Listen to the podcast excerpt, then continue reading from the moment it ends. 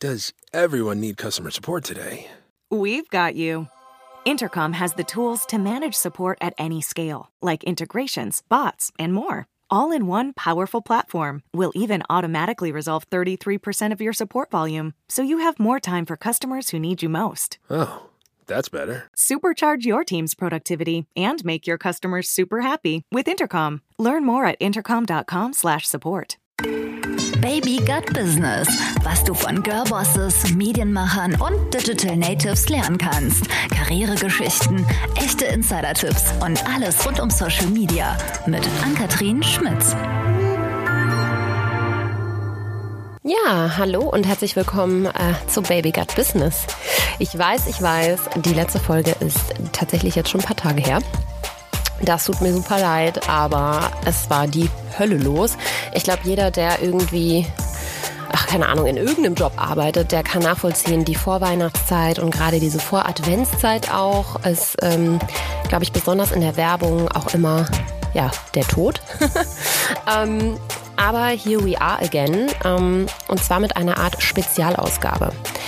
Aufhänger ist die letzte Veranstaltung, die ich besucht habe am Donnerstag. Und zwar war das die sogenannte Watchdog. Ja, der Name ist äh, etwas irreführend, würde ich schon fast sagen. Da haben die Landesmedienanstalten sich vielleicht nicht unbedingt mit Kreativität bekleckert. Aber nichtsdestotrotz ist der Inhalt umso wichtiger. Und zwar geht es, die gibt es jetzt das vierte Mal in Folge, um das Thema äh, Werbekennzeichnung in sozialen Netzwerken. Das hat vor vier Jahren angefangen mit YouTube und ähm, ja, ist bis zu unserer Gegenwart, bis zu Instagram vorgedrungen. Das war schon letztes Jahr ein großes Thema und dieses Jahr stand alles unter dem Zeichen Verantwortung. So, und äh, ja, die haben Influencer mittlerweile nicht nur teilweise politisch, Stichwort Rezo, sondern auch ja, in der Werbung, die sie betreiben, die Inhalte, die sie an sehr, sehr junge Zielgruppen ausspielen. Und ähm, ja, das war so ein bisschen die Überschrift des Ganzen. Ich habe das aber mir nochmal zum Anlass genommen, weil doch immer, immer wieder Fragen aufkamen zum Thema, wie kennzeichne ich eigentlich richtig? Ab wann bin ich eigentlich Influencer? Hier schon der Hinweis äh, vorab, da hat sich rechtlich auch so ein bisschen was verändert. Äh, die Definition hat sich etwas verschärft, aber das hört ihr gleich alles im Podcast. Ähm, wie sieht das aus, wenn ich ein Unternehmen bin oder eine Marke? Was muss ich da kennzeichnen? Inwiefern werde ich in die Verantwortung gezogen, wenn ich mit Influencern arbeite, die nicht kennzeichnen vielleicht? All das und vieles mehr habe ich ja aus First Hand diesmal ähm, von der Vorsitzenden der Landesmedienanstalten, Cornelia Holsten, erfragt für euch. Und das bekommt ihr jetzt in einem kleinen Legal Update, ganz easy runtergebrochen, in sehr einfacher Sprache, kein Beamtendeutsch, sondern klar und knackig auf den Punkt. Und ich glaube, wenn ihr euch die 20 Minuten anhört, dann seid ihr gut vorbereitet für das Influencer- und Social-Media-Marketing, auch aus rechtlicher Perspektive. Viel Spaß dabei und äh, ja, Cornelia Holsten ab. Ja, vielen Dank, Frau Holzen, dass Sie sich die Zeit nehmen, uns hier ein kleines Legal Update zu geben äh, in Sachen Kennzeichnungspflicht. Ähm, am besten stellen Sie sich doch mal ganz kurz vor. Wer sind Sie eigentlich und äh, was machen Sie eigentlich und wer sind überhaupt die Landesmedienanstalten? Also, mein Name ist Cornelia Holsten. Ich bin Direktorin der Bremischen Landesmedienanstalt, von Haus aus Juristin. Das heißt, ich habe auch lange Zeit als Richterin und als Rechtsanwältin gearbeitet. Und quasi nebenbei bin ich auch Vorsitzende aller Landesmedienanstalten in Deutschland. Also sowas wie Deutschlands oberste Medienwächterin. Was man halt nebenbei so macht. Ne? Was man nebenbei so macht, genau. Und Medienanstalten sind ähm, dazu da, den privaten Rundfunk zu beaufsichtigen, TV, Hörfunk und auch online.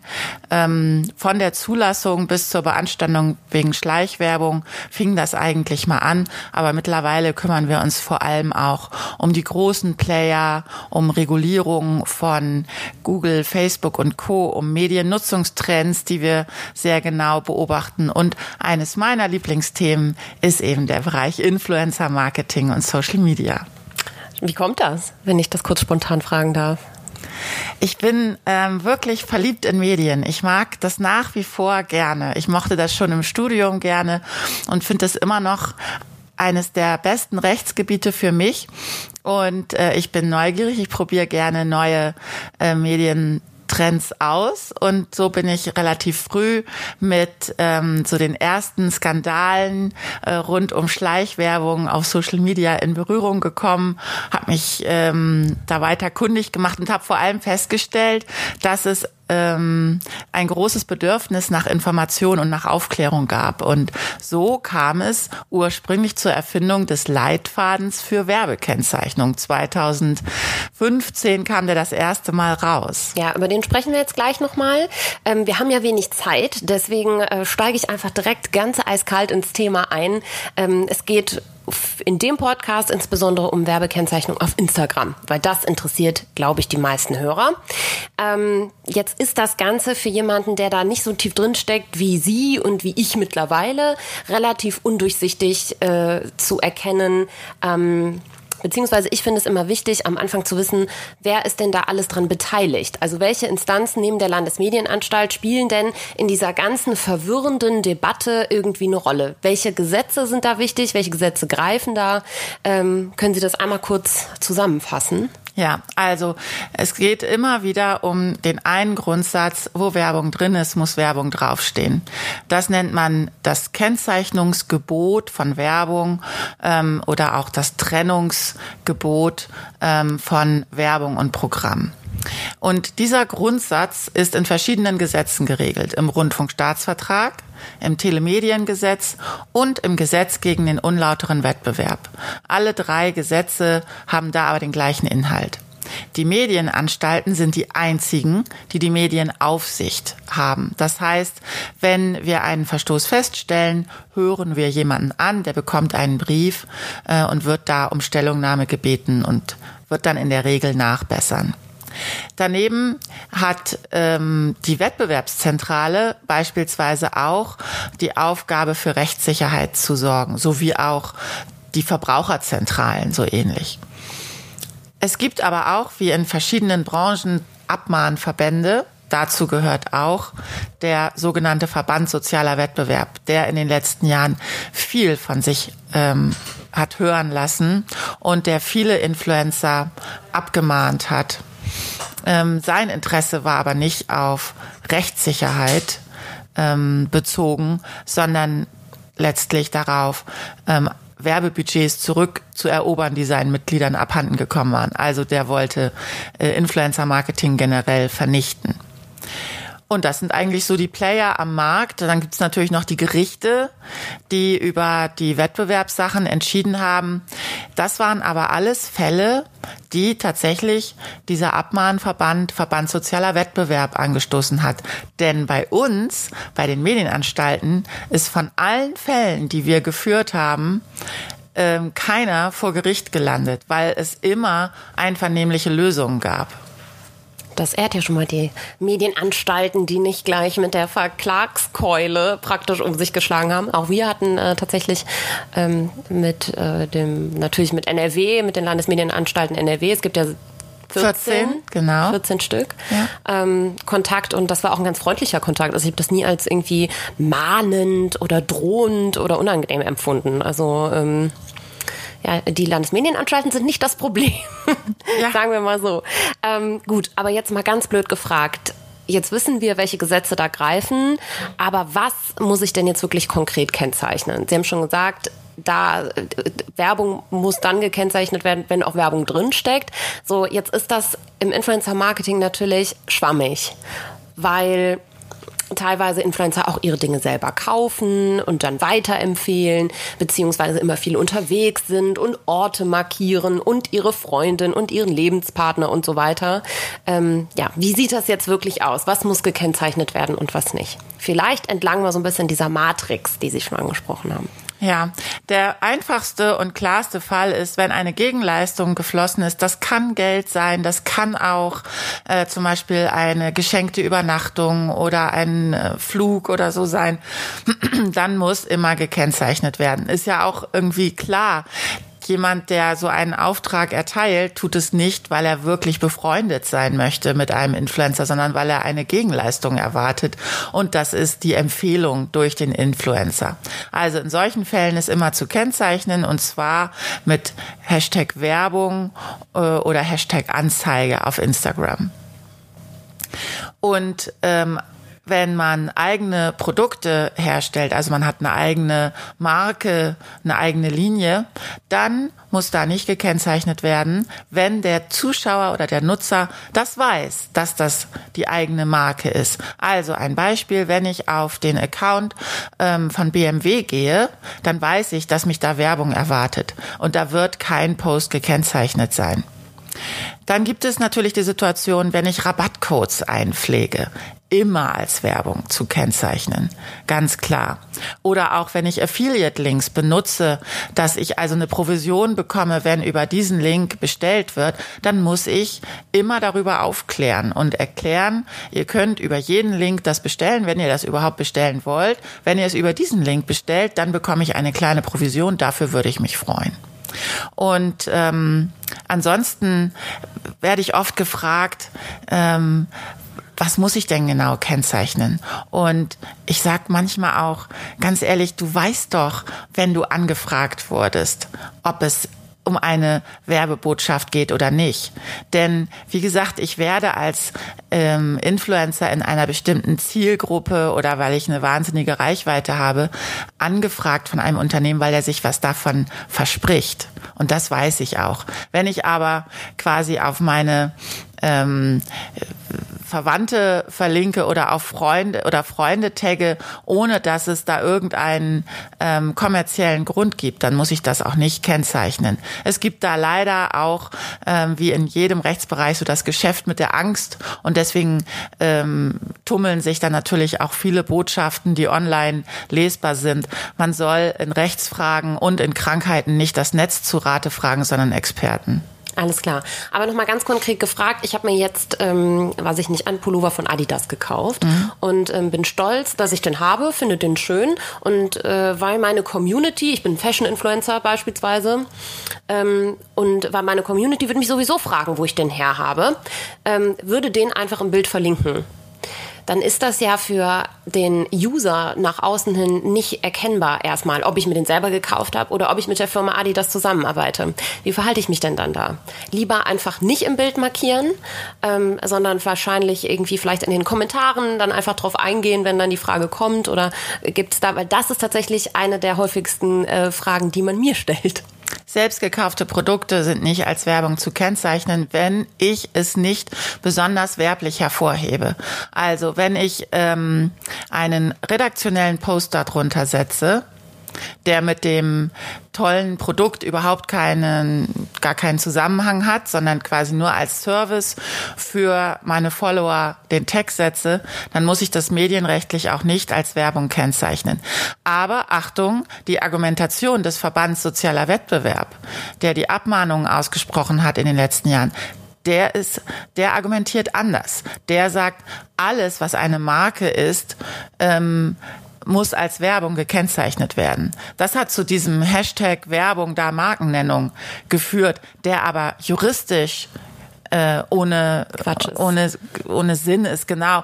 Ich kann das aber schon verstehen. Da sind natürlich auch Ängste äh, von denjenigen, die schon mal abgemahnt wurden oder die das im Bekanntenkreis erlebt haben, ähm, die dem vorbeugen wollen. Aber nochmal, bei einer Abmahnung kann man sicher sein, das ist von einem Verband, in der Regel wird es der Verband Sozialer Wettbewerb gewesen sein. Das sind nicht die Landesmedienanstalten. Gut. Und ich sage es jetzt auch noch mal ganz deutlich, das gilt auch für Bewegtbild. Ja, auch auf Instagram Stories, IGTV, Videos im Feed und so weiter. Immer kennzeichnen. Im Video oder darunter? Im Video auch praktisch wie bei YouTube so. Ganz Art, genau, äh, ganz genau. Zeichen Dauerwerbesendung. naja, also äh, Dauerwerbesendungen sind juristisch eigentlich ziemlich interessant, weil sie dürfen nicht länger als 90 Sekunden sein. Also genau genommen 89,5 äh, Sekunden. Und ähm, ansonsten ist es keine Dauerwerbesendung. Ähm, da gibt es auch viele Missverständnisse in der Öffentlichkeit. Aber auf äh, Instagram sind ja auch die Stories in der Regel nicht so lang. Wissen Sie, was ich immer besonders schade finde, dass durch diese Überkennzeichnung und diese Angst, die Sie davor angesprochen haben, ähm, es dazu gekommen ist, dass praktisch alle alles kennzeichnen. Eben aus der Angst heraus, ähm, es teilweise aber vielleicht gar nicht müssten unbedingt. Ähm, und nun haben wir eine Plattform, die praktisch nur noch Werbung beinhaltet offiziell. Und ähm, ja, das hat natürlich auch in der medialen Berichterstattung so ein bisschen dazu geführt, dass auch ähm, Influencer in ihrer Wahrnehmung, glaube ich, da nochmal in Anführungszeichen ein bisschen gelitten haben. Ich habe dazu mal eine Podcast-Folge mit Vreni Frost gemacht, die ja auch letztes Jahr auf der Watchdog hier war, ähm, die gesagt hat, so ähm, ja, ich, ich habe gar keine Lust mehr, mich Influencer zu nennen, weil das mittlerweile so ein negativ behafteter Begriff ist, teilweise innerhalb dieser Branche unter den Influencern. Ähm, ja, weil irgendwie alles nur noch gekauft, nach gekauft aussieht und, und bezahlt und irgendwie gar, kein, gar keine Möglichkeit mehr für redaktionelle Inhalte auf Social Media stattfinden kann. Haben Sie dazu irgendwie noch, eine, noch, ein Statement, ein aufmunterndes vielleicht, das äh, den Leuten auch wieder Mut macht und dass sich trauen, eben nicht mehr äh, zum Beispiel selbst gekaufte Produkte überzukennzeichnen. Ja, also zunächst mal die Überkennzeichnung, die führt ja zu einer Verwässerung des Werbebegriffs, den wollen wir ja nicht. Wir wollen ja nach wie vor, dass Werbung wie so eine Art ähm, Ampel äh, die Aufmerksamkeit auf sich zieht und man sagt, ah, da muss ich besonders vorsichtig sein bei der Empfehlung. Das kann sein, dass die nicht objektiv ist. Und was die Influencer angeht, da ist mein Appell, Qualität setzt sich immer durch. Und deswegen werden diejenigen, die qualitativ hochwertigen Content machen, auch immer erfolgreich werden und es dann auch bleiben. Und ähm, das wird durch so eine ähm, durch so eine Welle von Abmahnung nicht zerstört werden. Abgesehen davon bin ich nach wie vor zuversichtlich. Ich erinnere mich noch gut, letztes Jahr bei der Watchdog habe ich gesagt, die nächste Instanz im Fall Vreni Frost wird es schon richten. Die wird das landgerichtliche Urteil nicht bestätigen in vollem Umfang und das hat das Kammergericht auch nicht getan. Auch da war das Ergebnis, dass nicht jeder Tag, nicht jede Markennennung gekennzeichnet werden muss, sondern das Gericht hat beispielsweise beispielsweise gesagt, wenn etwas redaktionell ähm, bedingt ist, kein Problem, dann muss da auch gar keine Werbekennzeichnung dran. Und ähm, so bin ich auch im Übrigen absolut zuversichtlich. Wir haben noch ein, zwei Verfahren, wo die zweite Instanz offen ist, ähm, dass da die Vernunft am Ende siegt. Das hoffe ich auch. ähm, aber sagen Sie mal, ab wann ist man denn eigentlich per Definition Influencer. Ich bin mir sehr sicher, dass bei den Landesmedienanstalten, die ja auch irgendwie eine öffentliche Instanz sind, ähm, mit Sicherheit auch äh, ja Unternehmungen unternommen wurden, um das mal so ein bisschen in eine Form zu bringen.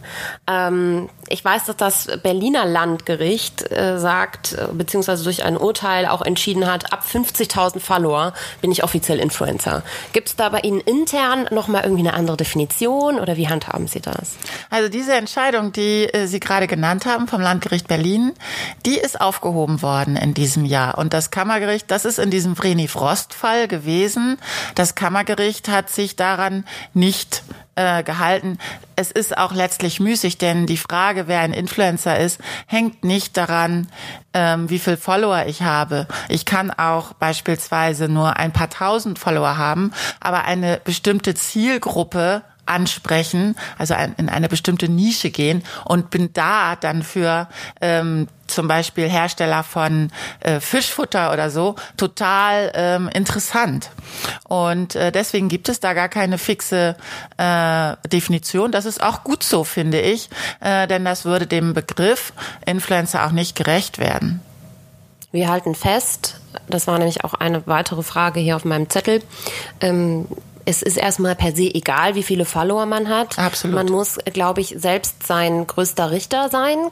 In dieser Kennzeichnungsfrage, selbst wenn man nur zweieinhalbtausend verloren hat und von Firmen ja ein, in Form von einem geldwerten Vorteil zum Beispiel bezahlt wird, Absolut. ergo gratis Produkte zugeschickt bekommt, dann macht man ja in dem Moment Werbung. Und Genau. ich glaube, das muss man, da muss man sich einfach selber richten in dem Moment und sagen, hey, ja gut, ich habe dafür nichts bezahlt, ich zeige es trotzdem, ähm, ist Werbung, sollte ich lieber kennzeichnen. Also man muss sich keinen Sack überziehen äh, und sich selber richten, aber es ist egal, ob die Gegenleistung 5 Euro oder 5000 Euro betragen. Werbung ist dann immer gegeben. Wir haben jetzt gerade schon so ein bisschen über Urteile gesprochen, die gefallen sind im letzten Jahr. Ich glaube, die drei populärsten sind ähm, Pamela Reif, ähm, Kathi Hummels und Vreni natürlich. Fanden Sie das immer gerecht, beziehungsweise ist dann die richtige Entscheidung getroffen worden oder ja, kam es da eventuell auch zu Fehlurteilen? Naja, ich äh, bin dafür bekannt, dass ich ja sehr streng mit meinen früheren Kollegen umgegangen bin.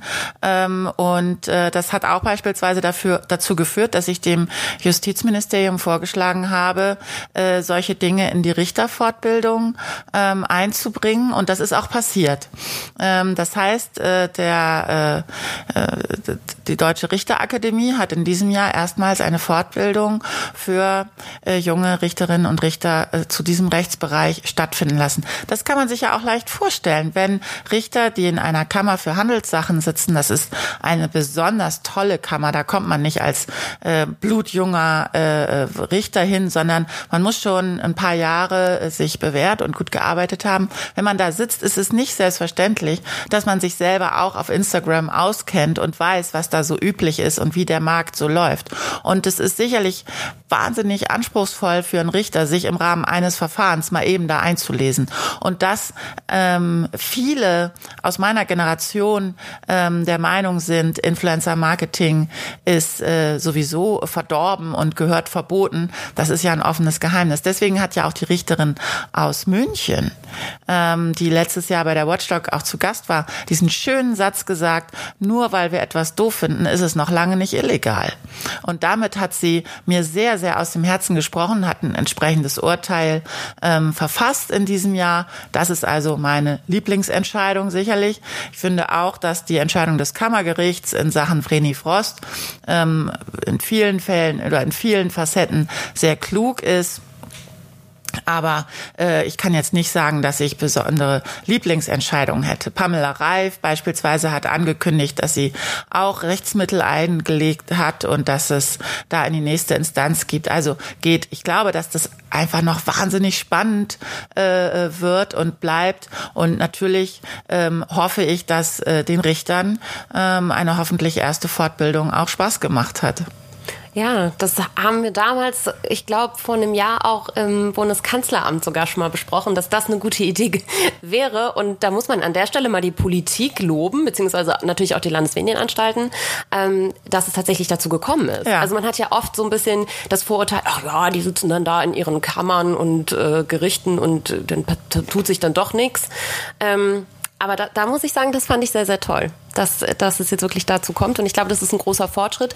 Ähm, gibt es noch andere Stellschrauben, an denen wir vielleicht drehen müssten? Am, am, ganz unterm Strich ist es halt einfach auch so ein Mangel an Digitalkompetenz vielleicht in Deutschland generell, ne? in verschiedenen Bereichen. Ja, aber ich glaube, ganz unterm Strich muss man auch schauen, ob der Verband Sozialer Wettbewerb äh, vielleicht mal, ob dem auch strenger auf die Finger geguckt werden müsste. Denn ich bin ähm, ein großer Freund äh, und da verhandle ich auch nicht von Werbekennzeichnung, sonst würde ich das alles nicht machen. Aber es darf kein Missbrauch damit getrieben werden. Und ähm, Influencer-Marketing ist nicht per se äh, illegal. Genauso hat aber dieser Verband versucht, das hinzustellen.